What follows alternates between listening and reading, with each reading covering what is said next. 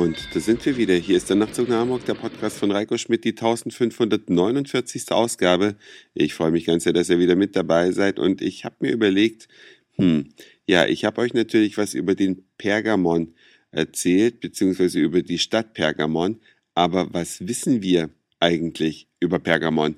Ich glaube, so ziemlich jeder in Deutschland weiß, dass es in Berlin das Pergamon-Museum gibt, aber die wenigsten sind vielleicht geschichtsinteressiert. Ich muss mich da wohl einschließen, aber ich kann euch sagen, es ist interessant. Denn dieses Panorama, von dem ich im letzten Nachtzug nach Hamburg berichtet hatte, das bezieht sich also auf eine Stadt, die es so vor circa 2000 Jahren gegeben hat. Sie hat tatsächlich existiert und wenn man in das Gebiet fährt, wo sich die Stadt einst befand, das liegt in der heutigen Türkei, nämlich in Bergama, so heißt die Stadt, dann sieht man da einen Haufen Steine, ein Haufen alte Steine, noch ein paar Ruinenreste und man kann sich nicht vorstellen, wie diese Stadt wohl zu ihrer Blütezeit ausgesehen hat. Natürlich gibt es ganz viele wissenschaftliche Untersuchungen und diese sind alle eingeflossen in dieses Kunstwerk, welches im Panometer, also vorm Pergamon-Museum in diesem Blechzylinder zu sehen ist, ja, was man da so schön betrachten kann. Aber ich will euch schon mal ein paar Kleinigkeiten verraten. Vor 2000 Jahren lebte dort also eine Hochkultur. Es war das Jahr 129 nach Christus.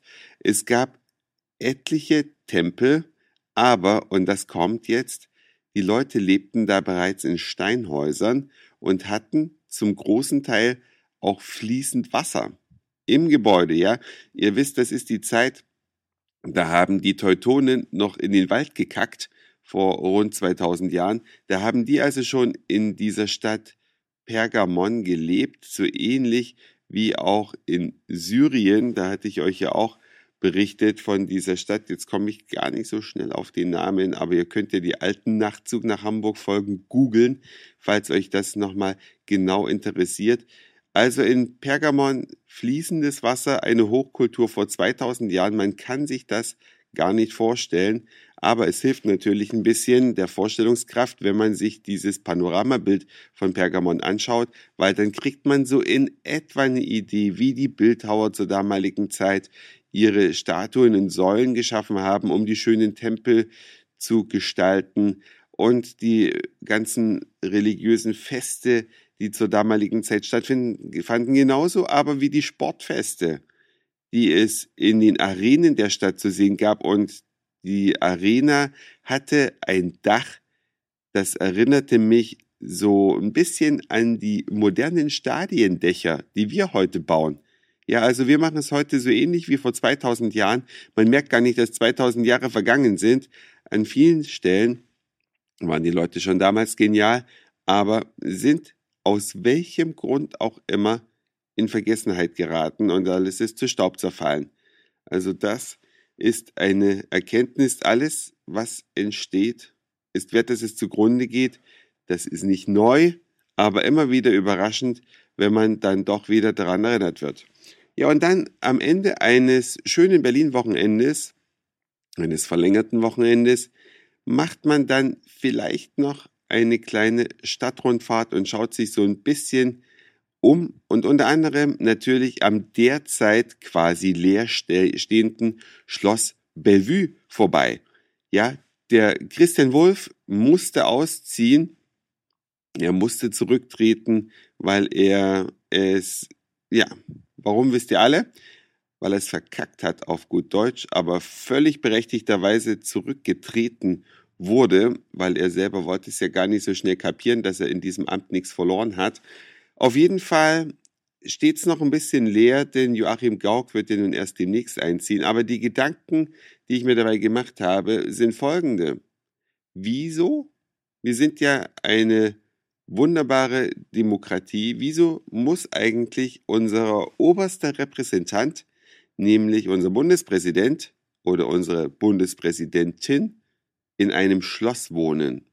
Ja, so richtig passt das nicht zusammen. Wir sind keine Monarchie dass äh, wir kommen ohne eine Königin oder einen König aus und dennoch residiert da jemand in einem Schloss.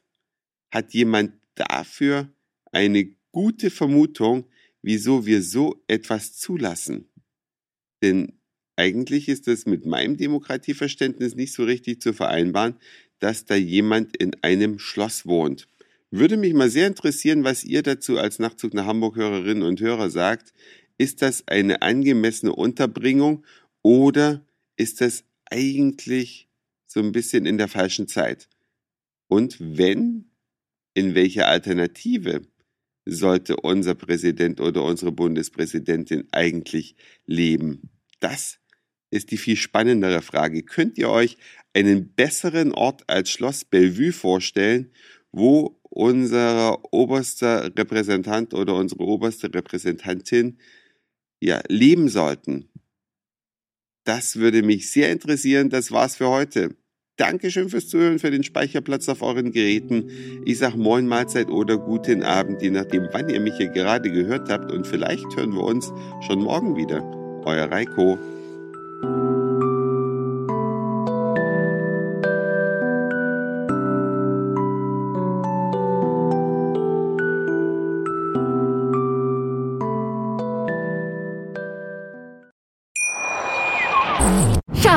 Ich bin neu verliebt. Was?